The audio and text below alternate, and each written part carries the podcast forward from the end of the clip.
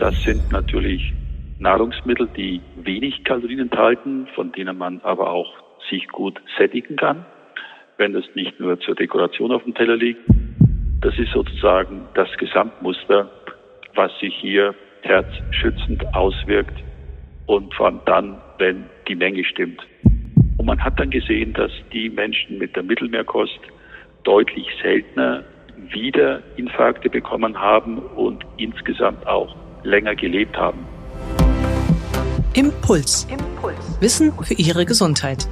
Wir sprechen mit Herzspezialisten und Herzpatienten locker und lehrreich über das zentrale Organ, unser Herz. Denn Ihre Gesundheit ist uns eine Herzensangelegenheit.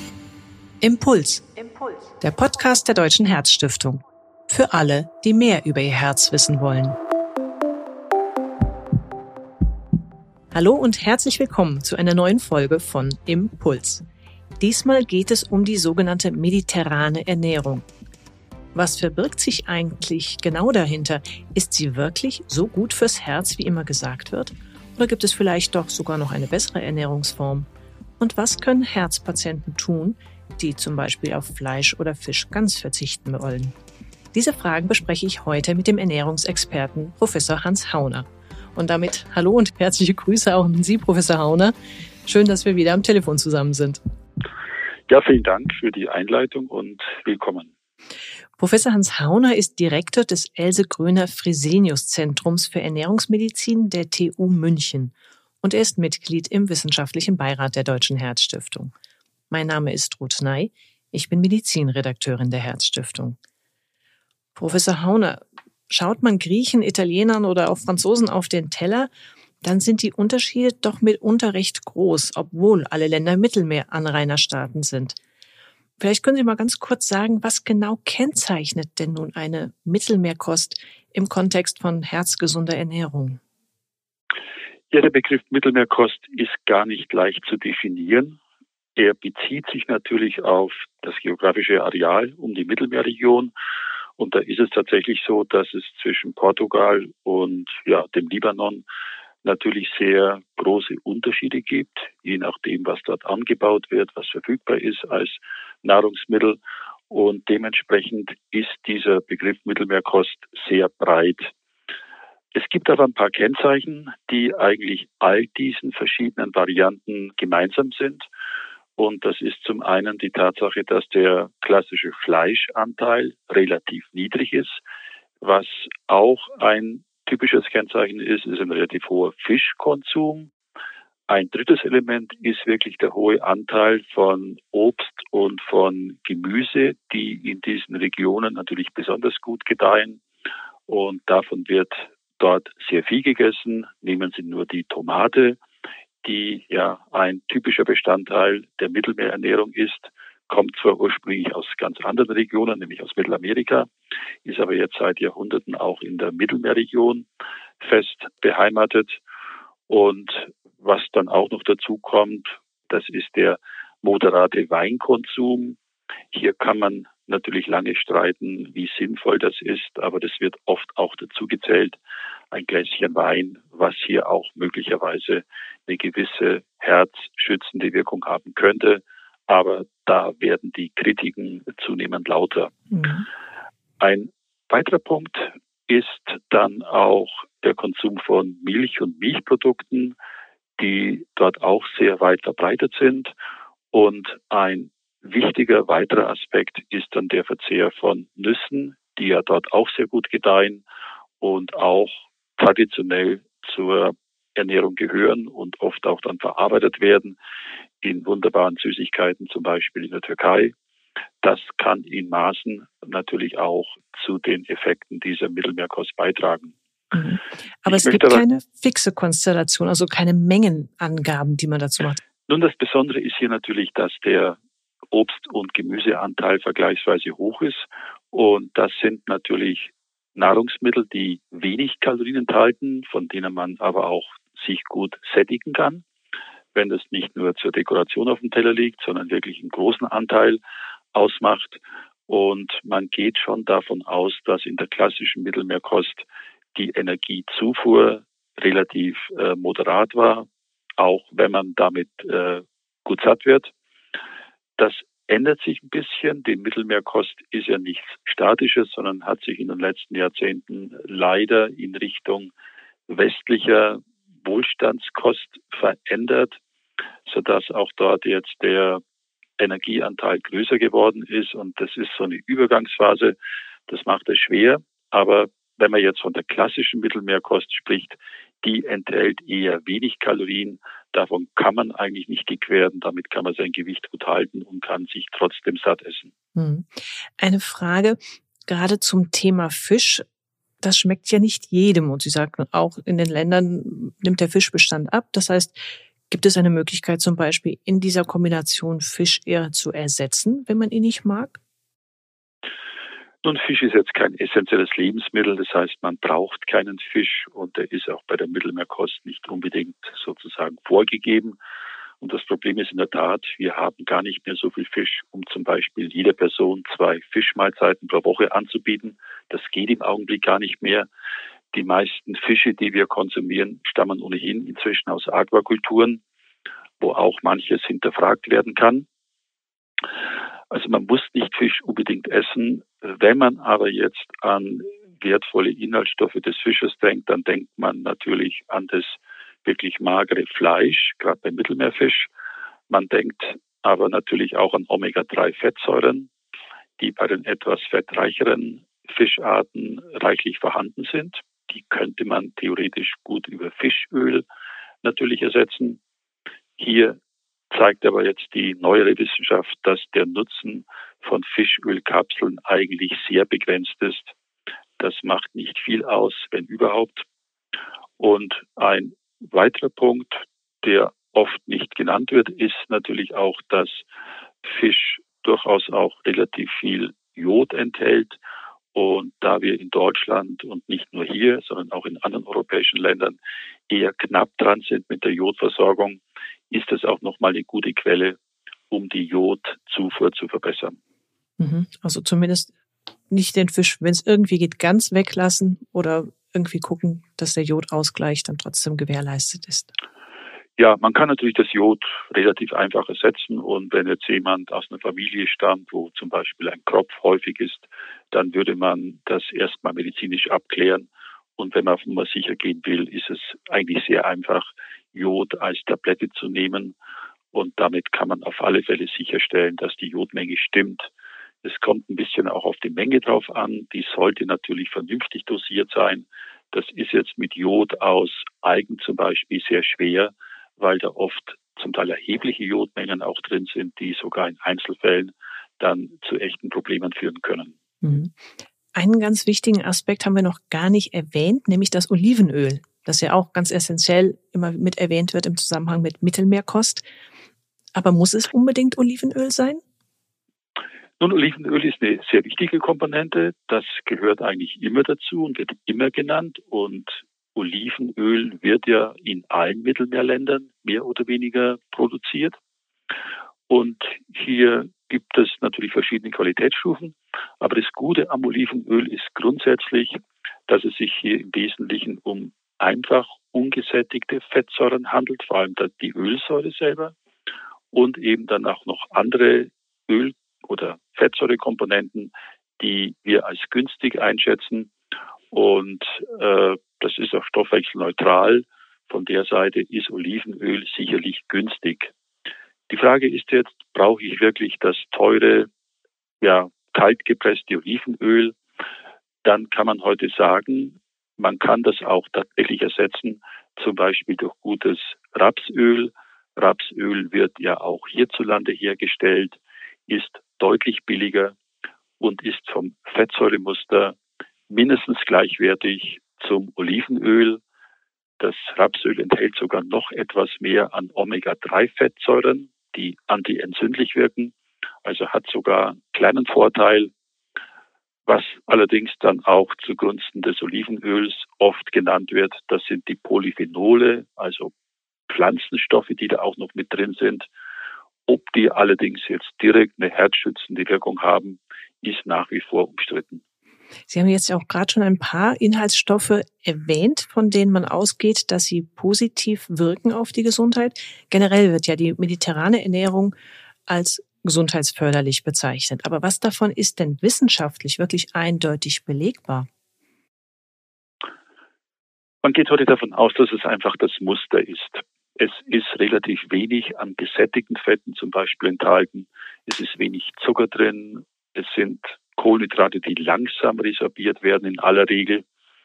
Und das ist sozusagen das Gesamtmuster, was sich hier herzschützend auswirkt und vor allem dann, wenn die Menge stimmt. Das hat sich, wie gesagt, in einigen Ländern inzwischen längst verändert. Wir wissen beispielsweise, dass die Adipositasrate in Süditalien besonders hoch ist bei Frauen. Das ist dort vor allem dann die, das sind die Pasta-Gerichte, zum Teil sehr fettreich mit Soßen dann versehen. Das ist jetzt nicht mehr sozusagen die typische Mittelmeerkost. Oder wir haben beispielsweise in Griechenland, auch weil Fisch mehr und mehr fehlt, auch viel Schweinefleisch. Man hat in Griechenland zum Beispiel gesehen, dass die Herzinfarktrate sogar angestiegen ist in den letzten 20, 30 Jahren. Weil das ist ja das, was unser Hauptproblem ist. Wir essen sozusagen fertige Menüs und, und hochverarbeitete Lebensmittel. Und das sind in der Regel eher ungünstige Zusammensetzungen. Während wenn ich mein Essen selber zubereite, dann suche ich mir natürlich eher frische und gesündere Produkte aus und wähle auch eine gesündere mhm. Zubereitungsform und habe dann einfach von vornherein gesundliche Vorteile.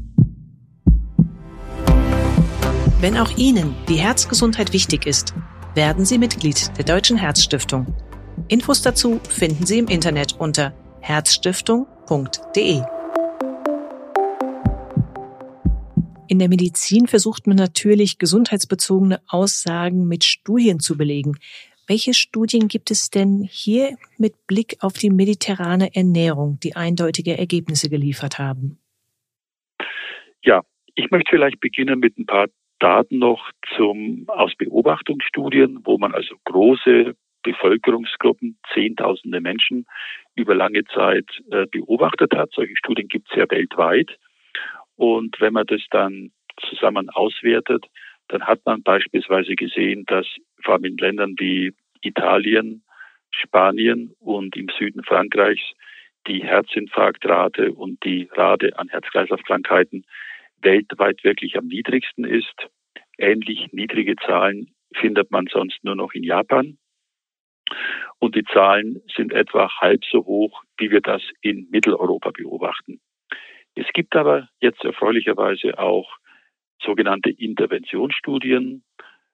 Die wurden vor allem in Frankreich und in Spanien durchgeführt. Da gibt es eine Studie, die hat man bei Herzinfarktpatienten gemacht und hat Menschen mit einem frischen Herzinfarkt noch im Krankenhaus in zwei Gruppen eingeteilt. Die eine Gruppe erhielt Empfehlungen für eine Mittelmeerkost, so die klassischen Elemente. Und die andere Gruppe konnte sich normal ernähren. Und das war eher natürlich viel tierische Produkte, eher nicht so ideal, eher die westliche Ernährung, wie sie heute äh, üblich ist. Und man hat dann gesehen, dass die Menschen mit der Mittelmeerkost deutlich seltener wieder Infarkte bekommen haben und insgesamt auch länger gelebt haben. Das zum Thema Sekundärprävention. Bei der Primärprävention, also bei der Vorbeugung von Herzinfarkt von Anfang an, gibt es eine Studie aus Spanien, die sehr gut durchgeführt wurde und auch große Aufmerksamkeit gefunden hat. Hier wurden über 7000 erwachsene Spanier, zum Teil schon vorgerücktes Lebensalter, mit und ohne Risikofaktoren für Herz-Kreislauf-Krankheiten in drei Gruppen unterteilt. Es gab eine sogenannte Kontrollgruppe, die erhielten nur die Information, sich fettarm und gesund zu ernähren, ohne dass es da spezielle ausführliche Informationen und Beratungen gab. Und dann zwei weitere Gruppen, die sollten eher eine Mittelmeerkost einhalten. Und zwar so wie beschrieben mit Olivenöl, mit viel Obst, Gemüse, Fisch und so weiter. Und diese Mittelmeerkostgruppe wurde nochmal in zwei Untergruppen aufgeteilt. In der einen Gruppe gab es noch kostenlos ein Liter kaltgepresstes Olivenöl pro Woche für die Teilnehmerin oder den Teilnehmer. Mhm. Und in der anderen Gruppe gab es noch die Empfehlung, Nüsse zu essen jeden Tag, eine Handvoll, also etwa 30 Gramm. Und das wurde dann den Menschen empfohlen und sie wurden dann regelmäßig eingestellt, immer wieder daran erinnert. Und es wurde natürlich versucht, dass die Menschen dann das auch umsetzen und einhalten können. Und gleichzeitig hat man dann geschaut, wer von diesen Teilnehmern, von diesen insgesamt über 7000 Teilnehmern, hat Herz-Kreislauf-Probleme bekommen. Und nach knapp fünf Jahren hat man dann bei einer Zwischenauswertung schon festgestellt, dass in den beiden Mittelmeergruppen das Auftreten von Herzinfarkten und anderen Herz-Kreislauf-Ereignissen signifikant geringer lag als in der Kontrollgruppe. Und dann hatte man äh, die Studie abgebrochen, auch aus moralischen Gründen, weil sozusagen das Beratungsgremium gesagt hat, das reicht uns jetzt, wir müssen nicht weitermachen, wir haben jetzt den Beweis, dass die Mittelmeerkost günstiger ist und wir können nicht länger akzeptieren, dass in der Kontrollgruppe die Menschen sozusagen ein erhöhtes Risiko haben, obwohl wir eigentlich wissen, dass sie von der Mittelmeerkost profitieren würden.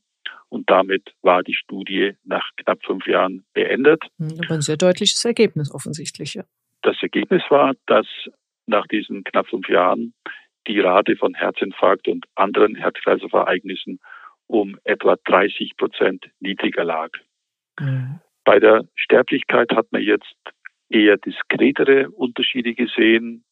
Man geht aber in die gleiche Richtung und man kann sich natürlich dann auch überlegen, wenn man das jetzt länger macht, dann kommt das noch deutlicher erst raus, was die Lebenserwartung angeht.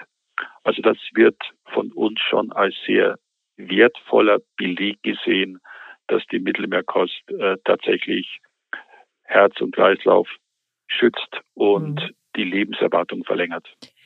Wie diskutiert man denn über welche Mechanismen diese positiven Effekte erreicht werden? Gibt es da Hinweise, dass diese Ernährungsform vielleicht stärker antientzündlich wirkt?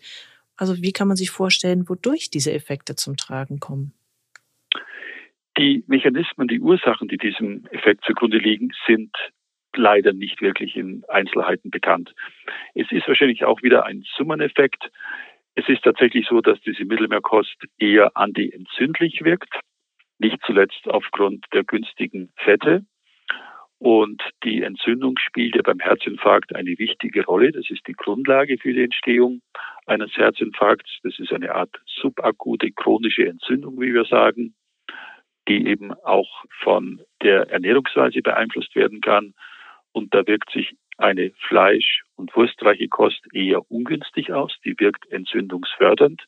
Und die klassische Mittelmeerkost, so wie sie auch in der Studie dann eingesetzt wurde, wirkt eher antientzündlich. Also das ist, glaube ich, ein ganz wichtiger Mechanismus. Ansonsten wissen wir, dass die Mittelmeerkost sich auch günstig auswirkt auf verschiedene Stoffwechselwege, zum Beispiel auf den Zuckerstoffwechsel, auf den Lipidstoffwechsel, auf möglicherweise weitere Stoffwechselwege, die da eine Rolle spielen könnten, also zum Beispiel auch auf Gerinnung und dergleichen, mhm. was dann zur Gefäßverstopfung beitragen kann. Und das ist wirklich dann eine Kombination verschiedener, vielleicht auch schwacher Effekte, aber in der Summe kommt da wirklich ein messbarer Vorteil heraus. Also spricht ja schon einiges dafür, sich für diese Ernährungsform zu entscheiden. Aber kann sich überhaupt jeder eine solche Ernährungsweise leisten mit zweimal Fisch pro Woche, mit teurem Olivenöl, fünf Portionen Gemüse und Obst am Tag, Nüssen? Welche Alternativen gibt es da vielleicht? Sie sprechen damit einen ganz wichtigen Punkt an. So die klassische Mittelmeerkost ist, wenn man das bei uns dann realisieren will, tatsächlich relativ teuer. Und hier gibt es aber schon seit eigentlich einigen Jahren die Diskussion, kann man nicht mit regionalen Lebensmitteln hier in Deutschland beispielsweise auch die Prinzipien der Mittelmeerkost umsetzen. Und da ist eigentlich die Auffassung die, dass es auch mit einheimischen Lebensmitteln durchaus geht, die in der Regel natürlich auch preiswerter sind. Und hier gibt es zwar keine guten Studien oder keine großen Studien zumindest, aber es gibt genügend Hinweise, dass man da vielleicht ein ähnliches Ergebnis erreichen kann. Das heißt, wir können jetzt wirklich hergehen und schauen, was haben wir an Nahrungsmitteln, die vielleicht ein ähnlich günstiges Muster ergeben könnten. Und da wird man eigentlich doch auch relativ schnell fündig. Und wir haben hier natürlich auch günstige Milchprodukte, wobei es hier auch immer darauf ankommt, dann die fettarmen Varianten zu nehmen. Also auch bei Milchprodukten haben wir hier eine große und günstige Auswahl. Wir können hier auch Fisch relativ gut kaufen und konsumieren. Forellen beispielsweise eignen sich dafür oder Heringe. Das sind alles wirklich günstige Fischarten. Wir können hier auch den Fleischkonsum natürlich reduzieren. Wir müssen nicht ganz darauf verzichten, aber der Fleischkonsum ist einfach doppelt bis dreifach zu hoch, mhm. gemessen an dem, was gesundheitlich sinnvoll wäre. Also man kann dann wirklich auch versuchen, eher pflanzlich betont sich zu ernähren und kommt am Ende zu einer ganz ähnlichen Zusammensetzung wie bei der Mittelmeerkost. Mhm. Muss man da eigentlich auch nochmal unterscheiden, weil nicht nur in Deutschland, auch in, in anderen europäischen Ländern haben wir doch inzwischen ein großes Problem mit dem Übergewicht. Also manche sagen, statt Mittelmeerdiät vielleicht sogar noch bewusster fettärmere Kost oder braucht man das gar nicht, wenn man das sinnvoll kombiniert? Es kommt jetzt nicht nur auf das Fett an, wie wir heute wissen. Die Mittelmeerkost hat sogar relativ viel Fett in der klassischen Form, sind es etwa 35 bis 40 Prozent der Gesamtkalorien sind dort Fettkalorien. Das ist jetzt eigentlich kein Problem. Es kommt wirklich auf die Gesamtzusammensetzung an, also auch auf die Gesamtkalorienmenge. Und die ist bei der klassischen Mittelmeerkost vergleichsweise niedrig. Und wie Sie schon sagen, das Thema Adipositas nimmt natürlich bei uns weiter zu, ist ja auch ein wichtiger Risikofaktor für mhm. Herz-Kreislauf-Krankheiten. Genau. Und deshalb ist es natürlich sehr, sehr wichtig, auch auf das Körpergewicht zu achten. Und jede Ernährung, ganz egal mit welcher Ausrichtung, sollte immer auch das Gewicht im Auge behalten. Da wäre dann quasi die Gesamtkalorienzahl, wäre eigentlich das. Weniger das die Zusammensetzung, wie viel Fett, klar, irgendwo ist da eine Grenze, aber wenn Sie sagen, in der Mittelmeerdiät hat es nichts ausgemacht, dass da 35 bis 40 Prozent Olivenöl oder Öl enthalten ist, aber unterm Strich die Gesamtkalorienmenge, die ich pro Tag aufnehme, die muss man im Fokus die haben. Sicherlich ganz, mhm. ja, die Gesamtkalorienmenge ist sicherlich relevant. Es ist eigentlich ganz einfach. Man kann sich ja wirklich einmal die Woche wiegen und sieht dann eigentlich sehr schnell, ob die Energiezufuhr einigermaßen passt oder eben nicht. Und wenn man sieht, die Waage geht nach oben, dann sollte man halt schnell reagieren und sollte sich Gedanken machen, wo sind vielleicht doch zu viele Kalorien enthalten und sollte dann versuchen, das rasch in den Griff zu bekommen. Denn mit dem Körpergewicht steigt ja auch der Blutdruck an, verschlechtern sich die Blutfette nimmt das Risiko für Diabetes zu. Also insofern spielt das Körpergewicht hier wirklich eine Schlüsselrolle. Ja, ein ganz wichtiger Appell. Und vielen Dank für diese großartigen Informationen, die Sie jetzt auch im Zusammenhang mit der mediterranen Kost uns gegeben haben, um einfach auch einordnen zu können, was das beinhaltet. Gerne. Tja, was können wir als Impuls mitnehmen? Mediterrane Kost ist vielseitig. Wir können sie auch mit unseren Weisen ergänzen und sie lässt deswegen einen großen Spielraum bei der Auswahl der Lebensmittel. Wichtig ist, dass der Anteil an möglichst frisch zubereitetem Gemüse hoch ist und dann ergänzt eben mit Vollwertprodukten, Nüssen, guten Ölen, etwas Fisch und hellem Fleisch. Tja, und vielleicht haben Sie, liebe Hörerinnen und Hörer, auch Lust bekommen, Ihre Küche etwas aufzupeppen. Wer noch ein paar Anregungen braucht, dem sei das Kochbuch der Deutschen Herzstiftung Mediterrane Küche empfohlen. Zu bestellen ist es auf der Website der Herzstiftung unter www.herzstiftung.de slash Kochbuch oder geben Sie einfach Kochbuch in die Suche auf unserer Website ein. Ich freue mich natürlich auch, wenn Sie wieder das nächste Mal zuhören bei Impuls. Wissen für Ihre Gesundheit.